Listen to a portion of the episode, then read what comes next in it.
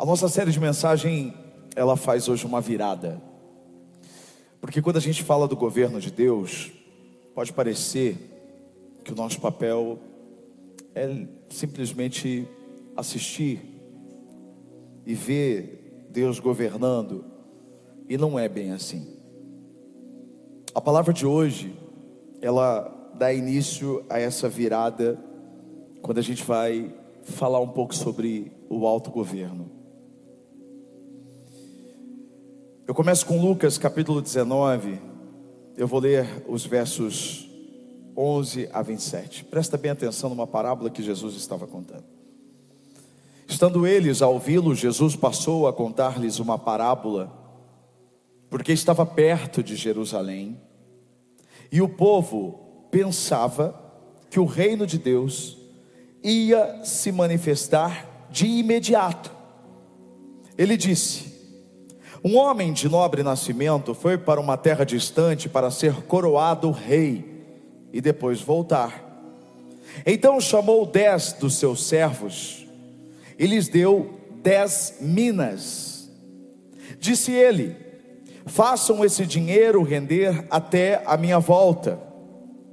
Mas os seus súditos o odiavam e por isso enviaram uma declaração para lhe dizer: Não queremos que este homem seja nosso rei. Contudo, ele foi feito rei e voltou. Então mandou chamar os servos a quem dera o dinheiro, a fim de saber quanto tinham lucrado. O primeiro veio e disse: Senhor, a tua mina rendeu outras dez. Muito bem, meu bom servo, respondeu o seu senhor. Por ter sido confiável no pouco, governe sobre dez cidades. O segundo veio e disse: Senhor, a tua mina rendeu cinco vezes mais.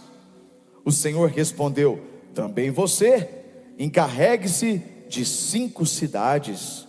Então veio outro servo e disse: Senhor, aqui está a tua mina, eu a conservei guardada num pedaço de pano, tive medo, porque és um homem severo, tiras o que não puseste e colhes o que não semeaste. O seu senhor respondeu: Eu o julgarei pelas suas próprias palavras, servo mau. Você sabia que sou um homem severo, que tiro o que não pus e colho o que não semeei? Então por que não confiou o meu dinheiro ao banco? Assim, quando eu voltasse, o receberia com juros.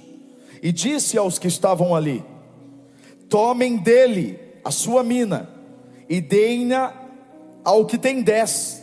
Senhor, disseram, ele já tem dez.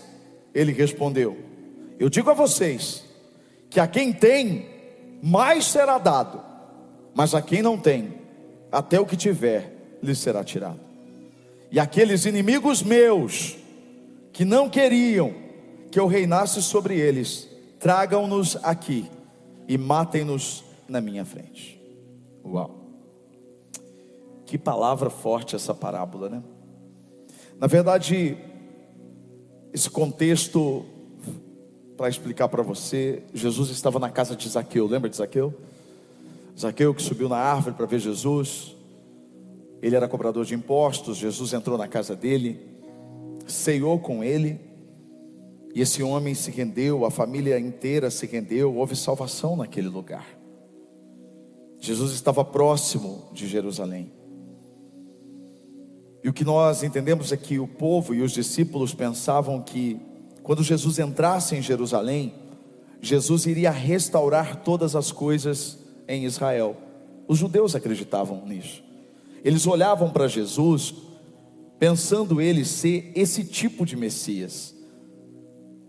Eles não entendiam que, na verdade, Jesus estava ali para libertar não só Israel, mas todos nós, não do império romano, mas do império das trevas. Eles acreditavam que Jesus iria expulsar os romanos e que iria reinar no trono de Davi mas não era isso. Jesus, na verdade, precisava morrer na cruz. Jesus ressuscitaria, iria para o Pai, e aí você já começa a entender um pouco dessa parábola que Jesus está contando. Esse homem que precisava ir para um lugar onde ele seria nomeado rei, é óbvio, ele está falando dele mesmo, ele está falando de uma ausência que ele teria, e ele iria para esse lugar onde ele se transformaria em rei, ele seria coroado rei. Então ele conta essa parábola, na verdade, para ensinar o povo que estava ouvindo como eles deveriam esperar. Esperar o quê? A volta do rei. Porque essa era a parábola. O homem de nobre nascimento, ele vai, mas ele diz: Olha, eu vou voltar. E quando ele voltasse, ele voltaria como rei. Jesus está dizendo o que nós devemos fazer enquanto estamos esperando a volta de Cristo. Quem está esperando a volta de Jesus aqui? Quem crê que ele vai voltar como rei? Quem crê que ele morreu como um cordeiro, mas ele vai voltar como um leão e vai governar sobre todos nós? Você crê mesmo nisso? E como é que você espera isso? Como é que nós, igreja, esperamos isso? O que eu faço? Eu vivo a minha vida? Como é que eu faço? Eu já vi muita gente dizendo: ai, Jesus podia voltar, mas que ele esperasse eu casar primeiro, que eu terminar a faculdade, como se fosse assim: Jesus voltasse e fosse algo ruim. Gente, não há nada mais importante, não há algo mais fantástico que a gente possa viver do que a volta de Jesus Cristo. Nada se compara. A verdade é que muitas vezes nós estamos muito presos a isso que a gente está vivendo, como se a gente estivesse vivendo a melhor coisa da nossa vida, e não é. Nem olhos viram, nem ouvidos ouviram, nem jamais chegou ao coração do homem o que Deus tem preparado para aqueles que o amam. Ele disse para os seus discípulos: Eu vou preparar lugar para vocês. O Senhor está preparando lugar para nós e Ele vai voltar.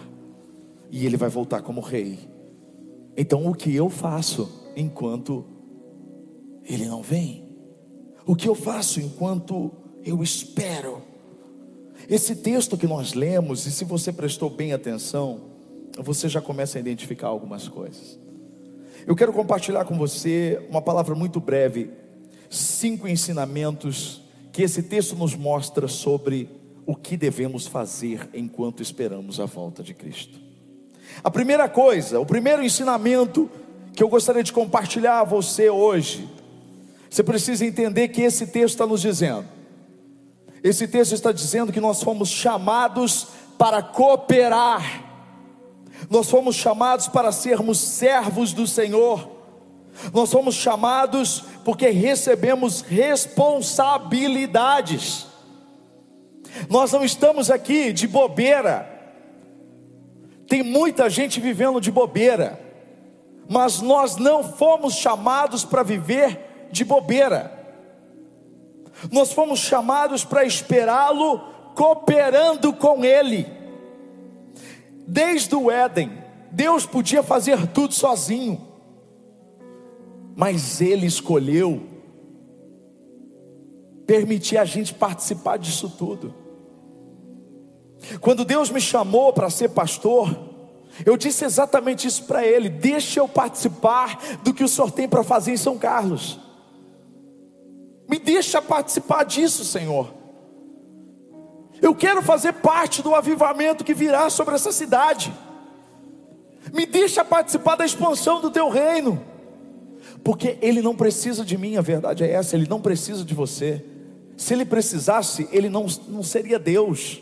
Deus é autossuficiente ele se basta, mas é do caráter dele nos envolver nisso. Ele faz isso com Adão e com Eva. Gênesis 1, 27 e 28. Assim Deus criou os seres humanos, a sua própria imagem, a imagem de Deus os criou, homem e mulher os criou. Então Deus os abençoou e disse: Olha o que Deus disse: sejam férteis, multipliquem-se, encham e o que? Governem a terra, dominem sobre os peixes do mar, sobre as aves do céu e sobre todos os animais que rastejam pelo chão. Deus fez tudo, criou o homem e disse: governem. É tão importante você entender isso. Talvez a nossa mente religiosa pode pensar, mas espera aí, é Deus que governa. É isso que a gente tem ouvido nesses últimos dias. É verdade, o governo absoluto é de Deus. Mas nós não estamos governando sobre algo que Ele não nos deu, nós estamos governando sobre algo que Ele nos entregou. Então não é você querendo ser Deus, é você obedecendo a Deus e governando sobre o que Ele determinou que você deve governar. Ele poderia, por exemplo, ter escolhido os nomes de todos os animais, mas não foi ele que fez isso, você sabe disso, né? Por que, que a zebra chama zebra? Por que, que o elefante chama elefante? Por que, que a baleia chama baleia? Não foi Deus quem deu o nome. Quem deu o nome foi Adão. Olha, como, olha só como isso aconteceu. É tão importante você entender esse governo participativo que Deus nos possibilita. Gênesis 2, 19 e 20. Depois que formou a terra, todos os animais do campo e todas as aves do céu, o Senhor Deus trouxe ao homem para ver como este lhes chama, chamaria. E o nome que o homem desse a cada ser vivo, esse seria o seu nome. Assim o homem deu nomes a todos os rebanhos domésticos, às aves do céu e a todos os animais selvagens. Espera aí um pouquinho. Deus nos chama para participar. Calma que você vai começar a entender onde isso se aplica a você. Mas antes eu quero que você entenda um pouco mais. Quando Deus faz um jardim no Éden e coloca o homem e a mulher lá, eles ficaram de boa? Não. Deus deu uma responsabilidade para o homem. Olha o que está escrito em Gênesis 2:15. Presta atenção. O Senhor Deus colocou o homem no jardim do Éden para o quê? Para cuidar dele e o que? E cultivá-lo. Trabalho, gente. Deus nos chamou para trabalhar, para estar em movimento. Esse é um dos pilares da igreja. Nós somos uma igreja viva, uma igreja que se move. Nós somos uma igreja que trabalha. Deus nos chamou para trabalhar em prol de algo maior do que a gente para a gente trabalhar por algo que é eterno, para trabalhar por algo que não pode ser corrompido por este mundo. Quando você vai para o Novo Testamento, você vai ver Paulo dizendo isso. 1 Coríntios 3,9, Paulo diz assim: Pois nós somos cooperadores de Deus. Até aí, eu mandei até aí. Até aí, cooperadores de Deus. Ele te chamou para cooperar. Mas cooperar com quê? Com a expansão do reino dele. Deus está trabalhando. Jesus disse isso: meu pai trabalha, eu trabalho também. Deus está trabalhando o tempo todo. Nós não podemos ser a igreja que ficamos com os braços cruzados. Nós fomos chamados para cooperar. Cooperar com quê? Jesus, antes de subir ao Pai, olha o que ele diz em Mateus 28, 19. Ele diz assim: portanto, vão e façam discípulos de todas as nações, batizando-os em nome do Pai, do Filho e do Espírito Santo.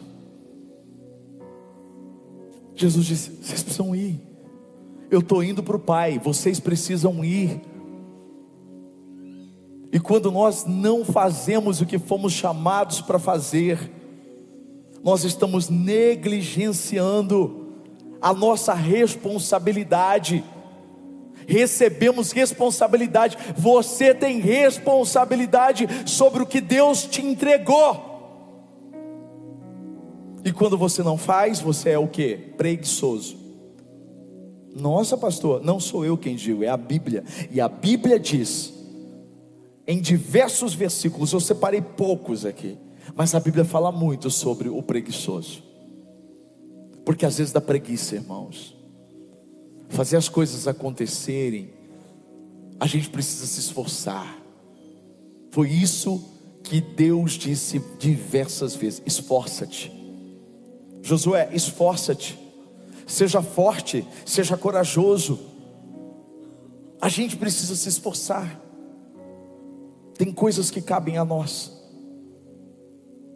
E quando nós não fazemos isso, não fazemos porque às vezes dá trabalho, porque estamos acomodados. Mas olha o que a Bíblia diz a respeito da preguiça. Provérbios 21, 25.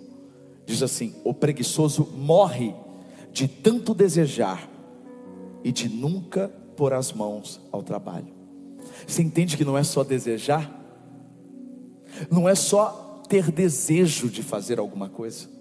Eu conheço muitas pessoas que tinham o desejo de ser uma pessoa melhor, de fazer isso, de fazer aquilo, mas elas nunca fizeram nada, porque não colocaram as mãos para agir.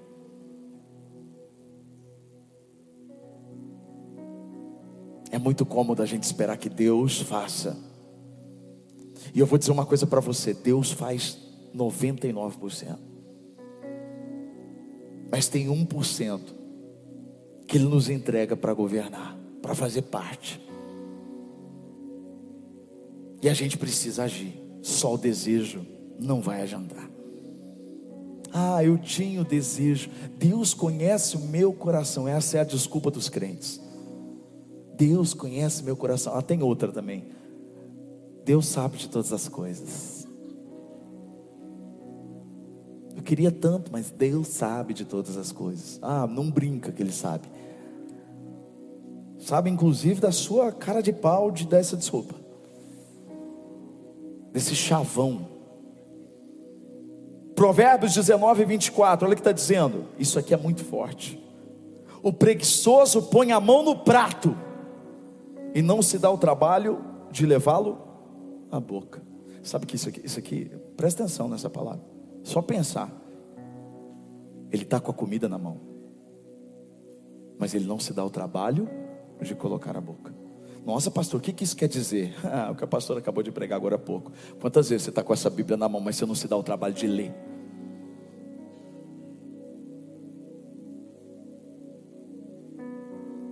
Quantas vezes você sabe, você está aqui na igreja, mas você tem que fazer a sua parte. Ai, Deus não fala comigo. Você não lê a Bíblia, como é que você quer que Deus fale com você? Deus usa uma jumenta, ou usa, ele usa o que ele quiser.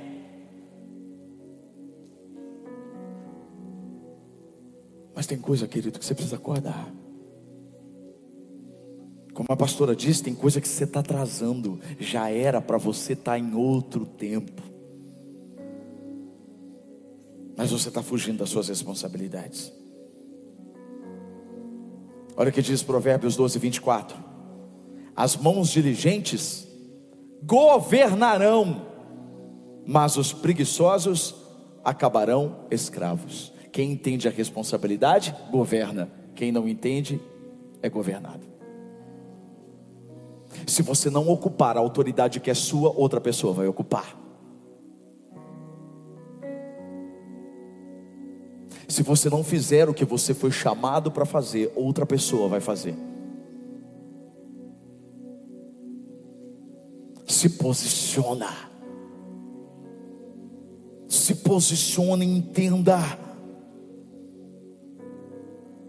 Mãos preguiçosas, Provérbios 10, verso 4 Mãos preguiçosas empobrecem o homem, porém as mãos diligentes lhe trazem riqueza.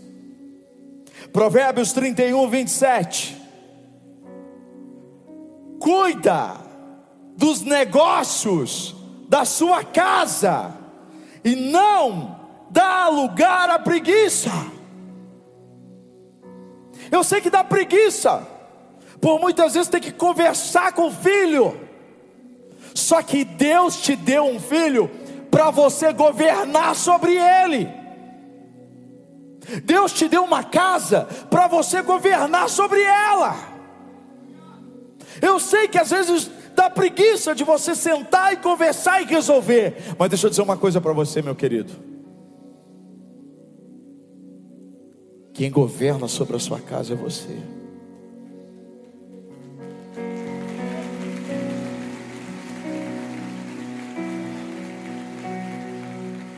Sabe por que, que o diabo tem tomado espaço? Porque você não tem tomado o espaço que é seu. O diabo ele só entra quando você dá espaço. Se você governa sobre aquilo que Deus colocou sobre a sua responsabilidade, ele não tem poder de tocar. Terreno baldio, todo mundo joga lixo.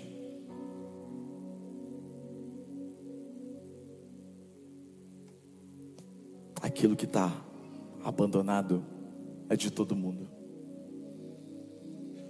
Se posiciona, homem, mulher, se posiciona. Até quando?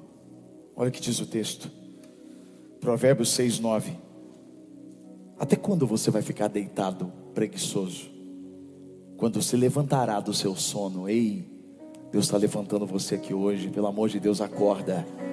Acorda enquanto é tempo, acorda enquanto é tempo, toma, toma as rédeas. Ei, Deus não vai fazer, Ele já te fez, Ele já colocou sobre a sua responsabilidade. É você que precisa entender. O povo, Deus deu a terra para Abraão, Deus deu a terra para aquele povo. Mas fala para mim, quando o povo entrou na terra, o que, que eles tiveram que fazer na terra? Conquistar. Ué, mas eu não tinha recebido? Sim. Sim, a vitória já tinha sido dada, mas eles, isso não isentou eles do que? De ter que conquistar. Porque haviam gigantes naquela terra, e aquela terra precisava, alguém precisava tomar posse daquela terra. Alguém precisava requerer aquilo que Deus tinha dado para eles, não era dos gigantes, eram deles. Tem muita coisa que está na mão do inimigo porque você não entendeu que você que deveria ter tomado posse. É forte isso. O inimigo está usufruindo de algo que era para você.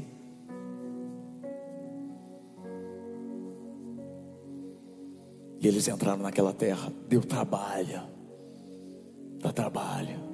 Até Jericó, os muros caíram, porque Deus, por providência, fez muro, os muros caírem.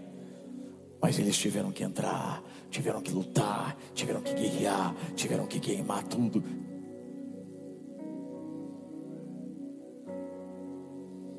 A gente faz parte de uma geração em que a gente espera as coisas acontecerem.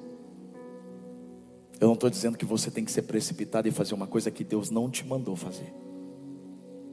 Mas tem coisas que você já sabe que é sua responsabilidade. Você precisa governar sua vida espiritual, filho. É você que precisa acordar de manhã e orar. É você que precisa abrir a Bíblia e ler. É você que precisa ser mais frequente na igreja. É você que precisa organizar suas finanças e, e parar de, de, fazer promessas para Deus que você ia contribuir, que você ia dar dízimo. Para, é você que tem que fazer. É você.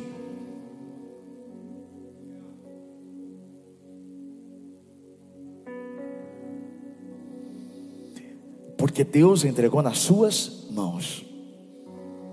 Então a primeira coisa, primeiro ensinamento,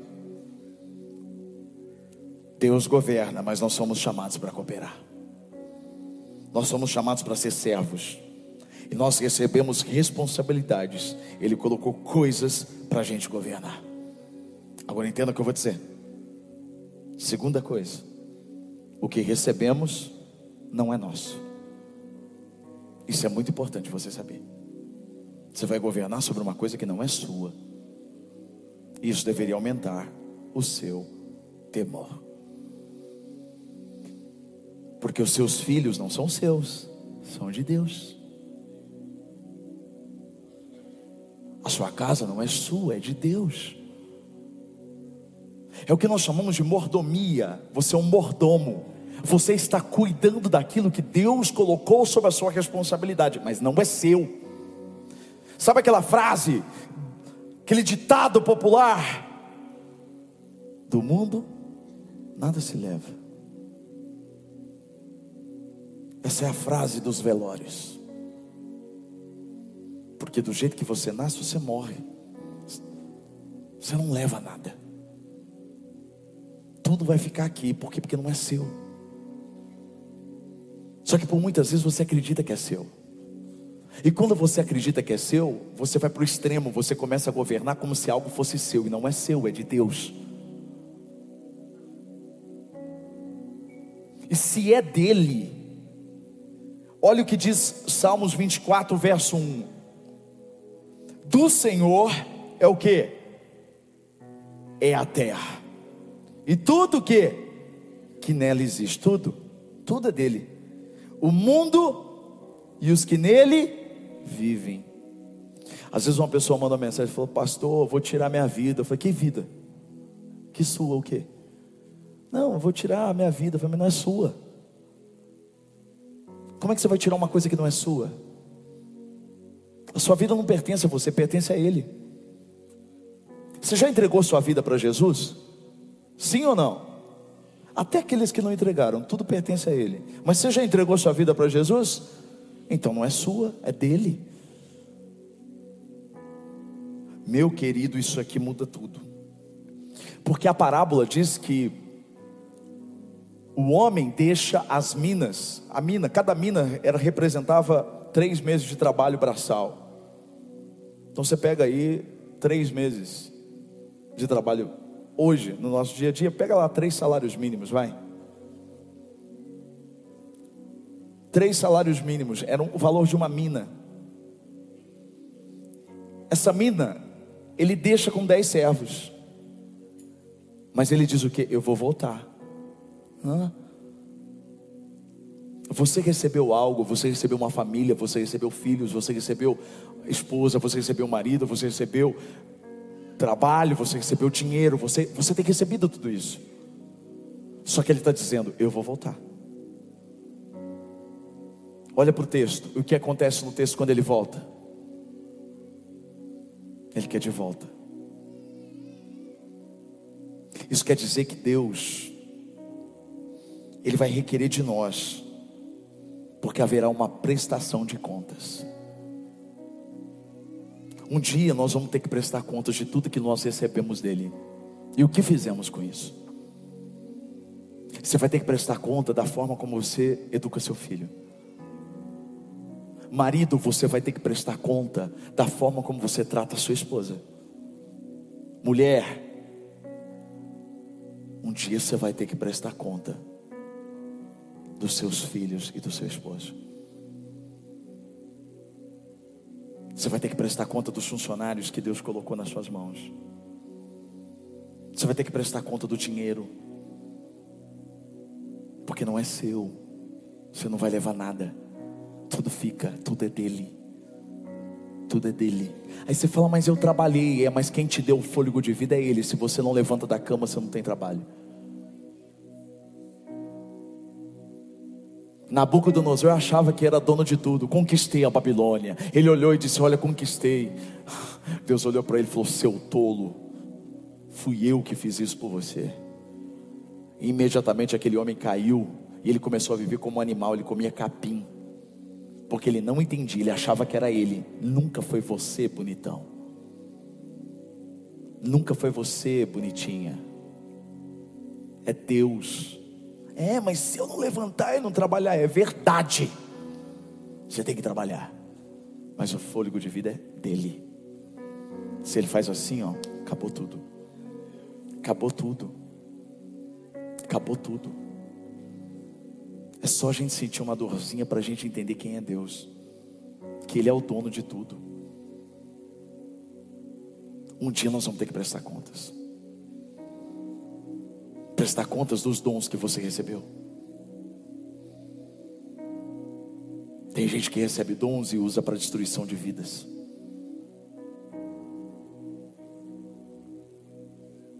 2 Coríntios capítulo 5, verso 10. Olha aqui. Que a Bíblia diz, não sou eu. Pois todos nós devemos comparecer perante o quê? Opa, vai ter um tribunal. Um tribunal. Esse tribunal tem o quê? Tem juiz, né? Hum. Perante o tribunal de Cristo, para que cada um receba de acordo com as obras praticadas por meio do corpo. Do corpo. Quer sejam boas ou quer sejam más. Ai, sabe aquela frase, o corpo meu, corpo meu, minhas leis, corpo. Sabe?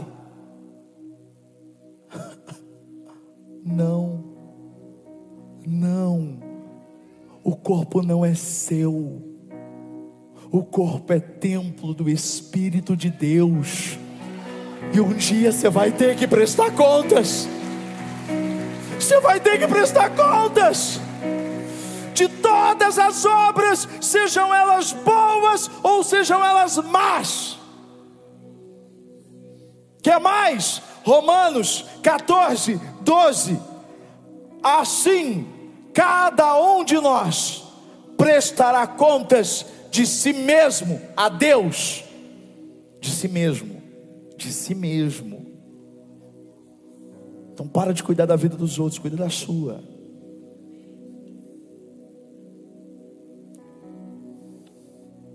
Porque você vai ter que prestar conta sua. Ah, mas todo mundo faz. É, mas um dia você vai ter que prestar conta sua. E aí? Se todo mundo vai para o inferno, você vai também?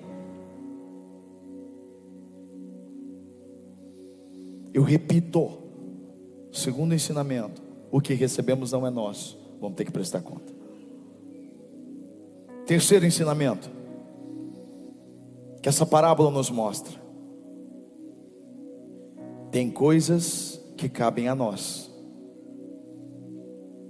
quando Deus diz para Adão, governe, quando ele diz multiplique, essa palavra continua valendo para nós hoje. Nós precisamos fazer a mesma coisa que os servos que receberam a mina. O que temos feito com o que recebemos? Não adianta devolver para ele do jeito que recebemos. Nós precisamos ampliar, nós precisamos modificar. O que, que eu estou querendo dizer? Você precisa crescer, filho. Você precisa crescer. E aí você vai falar, ai Senhor, eu estou aqui, estou te apresentando, e vai falar assim, mas espera aí, você não amadureceu? Ai Senhor, mas é porque. Não, tinha o um curso de maturidade. Apesar que tem gente que precisa repetir no maturidade, fazer três vezes maturidade. Que é cada coisa que eu ouço falar que é uma. Eu, eu falo, eu quero pegar, eu queria pegar essas pessoas. Sorte você, então sou eu que estou dando aula.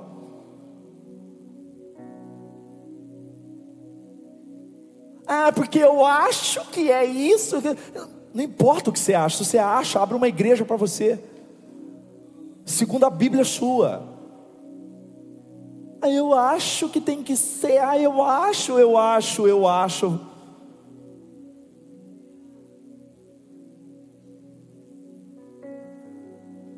Falta maturidade. Aí você vai entregar para Deus. Aí Deus vai falar: Você teve chance, por que, você não cresceu? Na graça, no conhecimento, porque você não estudou, porque você não leu, porque você não buscou, porque você continua comendo papinha, leitinho. Já era para você estar tá ensinando. Acorda, poxa. Multiplica o que você recebeu, expanda o que você recebeu. Às vezes as pessoas perguntam assim para mim, pastor, às vezes pastores vêm, pastor, qual que é o pulo do gato? Pulo do gato? Eu falei, que pulo do gato, meu Deus? Não, a questão da igreja, como é que. Eu falei, eu só faço aquilo que ele já me chamou para fazer desde o começo. Meu querido, ele já mandou fazer. Então, assim, quando eu oro para uma igreja maior, é, é porque ele já me falou, é os 10% dessa cidade. Ele já disse. Então, o que, que eu vou fazer? Enquanto eu tiver vida, vou expandir, vou expandir, vou expandir, vou expandir, vou expandir, vou expandir, vou expandir. para quando eu estiver diante dele eu falar: Senhor, o que o Senhor colocou nas minhas mãos, ó, expandiu. Expandiu, Senhor. Expandiu. Você percebe que nesse, nessa parábola, as oportunidades foram iguais. Dez servos receberam cada um deles o que? Uma mina. Olha que disparate. O mesmo que recebeu uma mina transformou em dez. O outro transformou em cinco. O outro guardou. Não confunda as parábolas. Aqui está falando de galardão, aqui está falando de recompensa. A gente vai falar sobre isso. Existe uma parábola sobre os talentos ali. Ali é um, é um pouquinho diferente.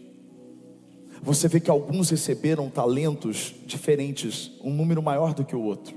E isso também alerta a gente, porque a quem muito é dado, muito é cobrado. Quanto mais você recebe, maior é a sua responsabilidade. É por isso que você precisa entender isso. Eu falo muito isso para os pastores. Eles andam comigo o tempo todo. Eu estou treinando eles o tempo todo, mas eu digo para eles: a régua para vocês é bem mais. Sabe por quê? Eu falo isso para eles o tempo todo. Eu falo para os líderes, porque há muito, a quem muito é dado, muito é cobrado.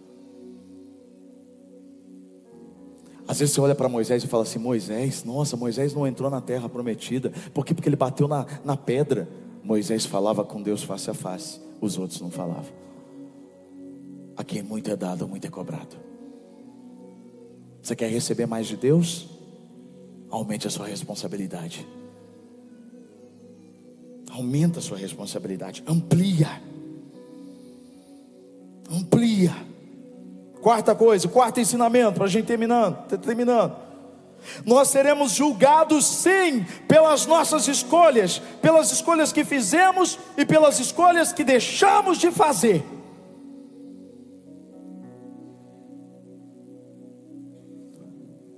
Todo dia a gente tem que fazer escolha. Todo dia a gente tem que tomar decisão. E Deus vai cobrar como é que nós temos escolhido. Quando a gente olha para esse texto, a gente vê dois tipos, dois padrões de escolhas. O primeiro padrão, pela coragem, pela fé, e o outro padrão, pelo medo. Quem sabia quem era aquele rei, quem confiava, quem teve coragem, foi lá, investiu, trabalhou e devolveu dez vezes mais, cinco vezes mais. Mas qual que foi a alegação do outro? Eu tive medo. O medo tem impedido muitas pessoas de tomarem escolhas que elas não podem deixar de tomar. 1 João capítulo 4, verso 18 diz assim que no amor não há medo. Ao contrário, o perfeito amor expulsa o medo, porque o medo supõe castigo. Aquele que tem medo não está aperfeiçoado no amor. Ah, eu não vou servir a Deus porque para servir a Deus é uma coisa muito séria, sabe? Porque, ai meu Deus, dura coisa é cair na mão de Deus. Aí você não faz nada. É a mesma coisa do cara aqui. E Deus fala: ah, Você achou que eu era mal e tal, e não fez nada com o que eu te dei? Hum, então tá bom. Devolve aí o que você tinha. E Deus fez o quê? Deu para quem tinha mais. Eu vejo isso o tempo todo acontecendo no reino de Deus. Quem fecha o coração, quem não faz, Deus tira e dá para quem vai fazer. Deus dá para quem governa. Deus dá para quem está fazendo. Ah, você não quer? Beleza. Você não fez nada com o que eu te dei? Beleza, me dá aqui. Toma. Porque o que, o texto diz? Aquele que tem, receberá mais. Mas aquele que não tem, vai ser tirado até o que ele não tem. Quinto e último ensinamento. A forma como você governa trará a você recompensa ou consequência.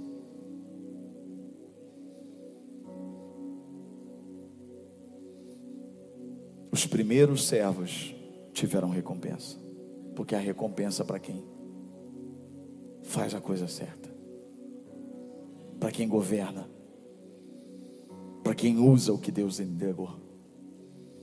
a recompensa.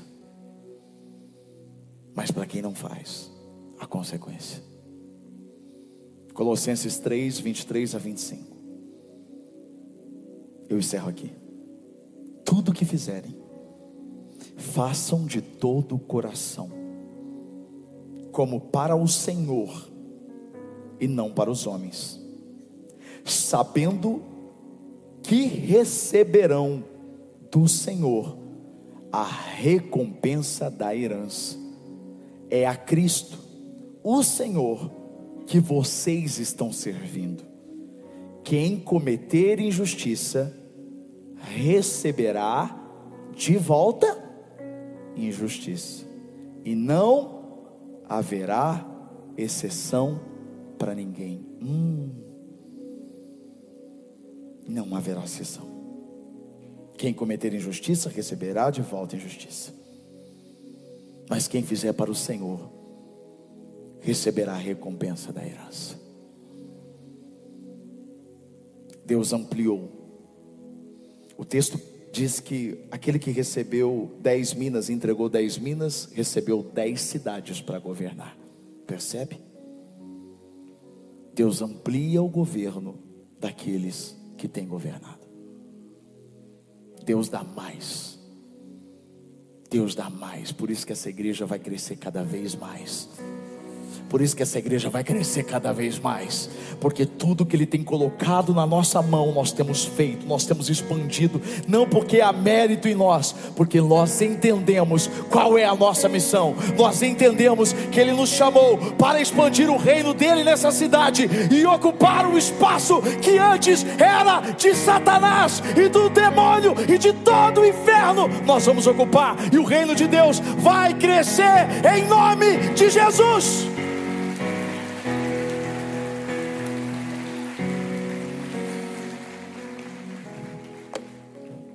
Fecha os olhos e pede perdão, filho. E fala: Senhor, me perdoa. Me ajuda a governar. Me ajuda a governar. Me ajuda a assumir aquilo que o Senhor entregou nas minhas mãos.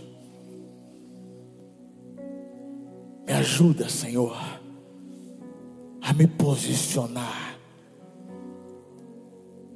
como alguém que sabe o que recebeu. Me ajuda. Perdoa, Senhor. Perdoa por muitas vezes não entender. Por que tardar? Eu tenho tantos exemplos na minha vida. Que o Senhor virou a chave, que o Senhor me ensinou a ser quem o Senhor me chamou para ser e a governar sobre aquilo que estava sobre a minha responsabilidade. Ensina aos teus filhos. Nós não somos uma geração de covardes, porque os covardes não herdarão o reino dos céus. Apocalipse diz que os covardes não entrarão no teu reino.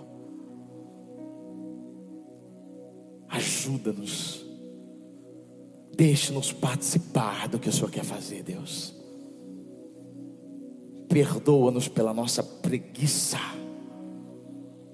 E obrigado por nos sacudir e nos fazer entender que nada é nosso. Mas isso não quer dizer que nós não teremos que prestar contas. Então ajuda-nos a entender que tudo que temos vem de ti, Senhor. Vem do Senhor. Meu Deus. Meu Deus. Dia após dia. Meu Deus. Com fidelidade. Meu Deus.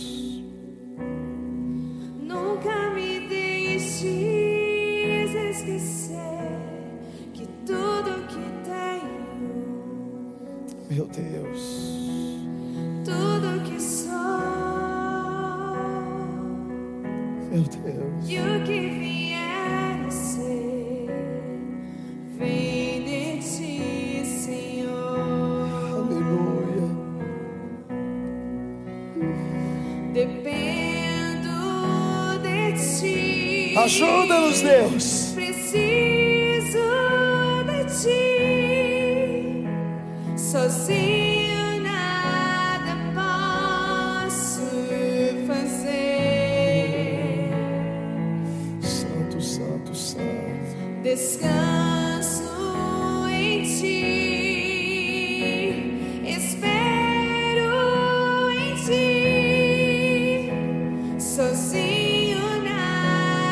Pé. fazer. Oh, Jesus. Nunca me deixes esquecer que tudo tenho, Tudo, Senhor. Tudo, tudo que sou, tudo, Senhor. e o que vier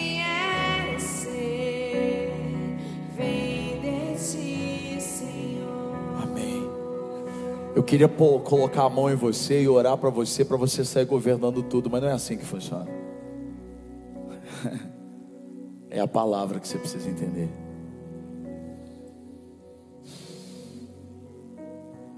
Pai, tenha misericórdia, Senhor. Tenha misericórdia. Derrama sobre os teus filhos o que eles ainda não têm. Eu não posso convencer ninguém, quem convence é o Senhor. Que haja temor diante da tua face. Porque um dia o Senhor vai voltar. E o Senhor vai cobrar tudo o que o Senhor nos deu de oportunidade. Guarda eles. Leva eles em segurança. Até aqueles que já saíram, Senhor. Dê oportunidade deles mudarem. Guarda os seus filhos na volta para casa. Esconde eles do mal. E que eles tenham, Senhor, o despertar do Senhor. Para viver uma nova vida debaixo das tuas mãos. Quem ama, corrige. Obrigado, Jesus. Que o grande amor de Deus, o Pai, a graça do Filho Jesus Cristo e a comunhão com o Espírito Santo seja sobre todos vocês, hoje e para todos sempre. Amém. Deus abençoe.